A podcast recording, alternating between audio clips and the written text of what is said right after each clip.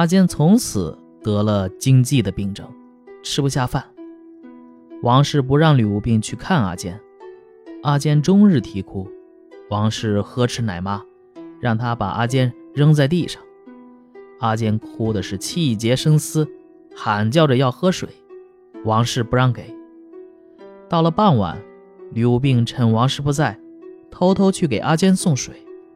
阿坚看到吕无病丢下水不要，拉住吕无病的衣襟，是大哭不止。王氏听到了，气势汹汹的出来了。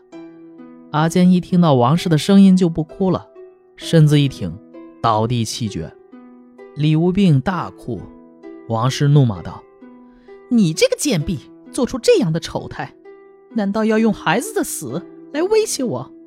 不要说是孙家的小孩子，就是杀了王府里的世子王天官的女儿，我也担当得起。”吕无病。抽泣着忍住眼泪，请求给孩子买口棺材，但王氏这也不许，下令马上把尸首扔到野外去。王氏走后，吕无病偷偷地摸了摸阿坚的身体，觉得四肢还温热，他就悄悄对奶妈说：“你快点把孩子抱走，在野外等着，我马上就到。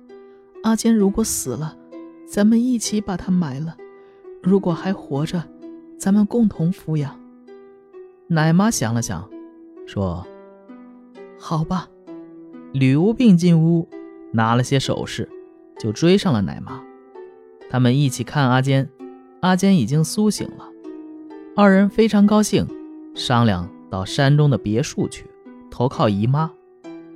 奶妈担心吕无病脚小，走不动路。吕无病就先走，等着他。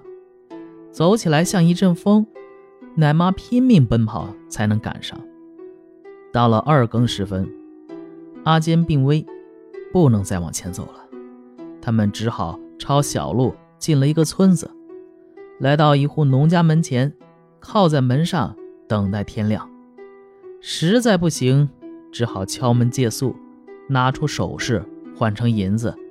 请来巫婆、医生来诊治阿坚，最终是没有治好。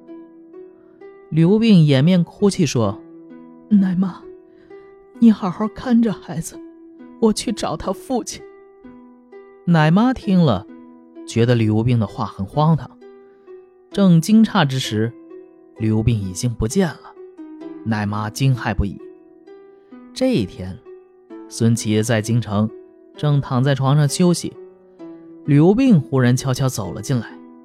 孙琦吃惊地坐起来，说：“我刚躺下就做梦了。”吕无病握着他的手哽咽，伤心的顿脚流泪，就是说不出话来。过了好半天，才放声大哭着说：“我我历尽千辛万苦，与阿坚逃到阳。”话还没说完，放声大哭，倒在地上就不见了。孙琦大惊失色，还以为是梦，把仆人叫来一看，吕无病的衣服、鞋子都很真切地留在地上。大家对这件怪事都难以理解。孙琦立刻准备行装，星夜往家里赶。孙琦到家听说儿子病死了，吕无病逃了。捶胸痛哭，说话之中呢，就冒犯了王氏。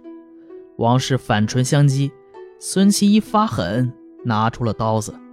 丫鬟仆妇急忙来拉，孙琦无法靠近王氏，就把刀从远处向王氏投去。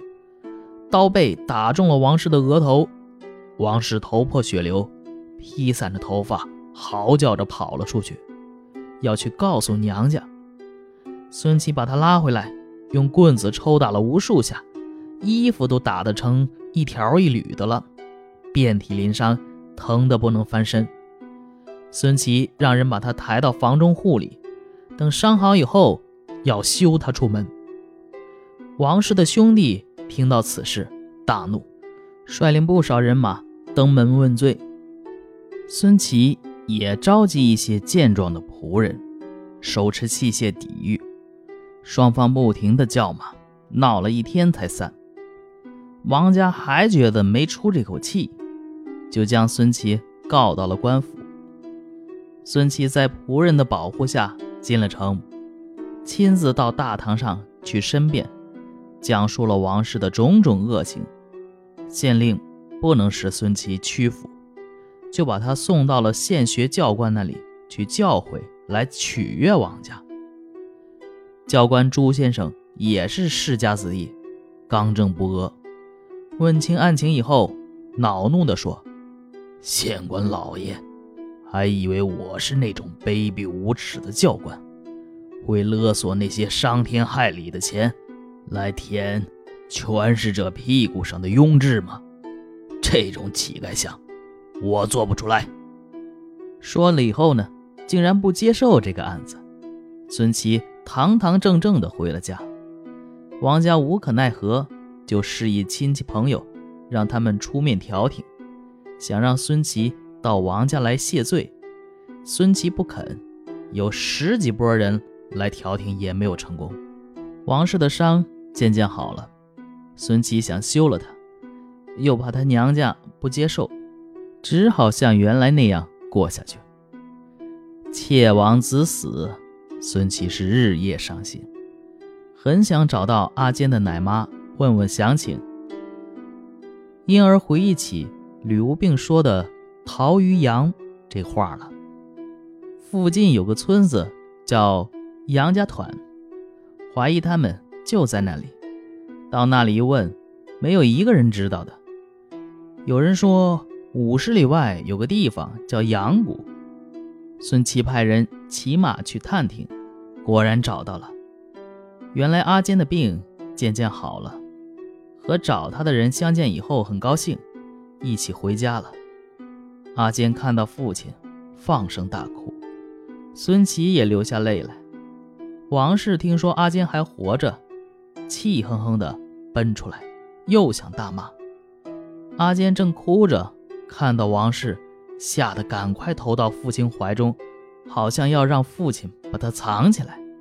孙琦抱起来一看，气已经绝了，急忙呼唤。过了一会儿，才苏醒过来。孙琦愤怒地说：“不知他是怎么残酷地对待孩子的，才使我儿吓成这个样子。”于是立下休书，把王氏送回娘家。王家果然不接受，又把王氏抬了回来。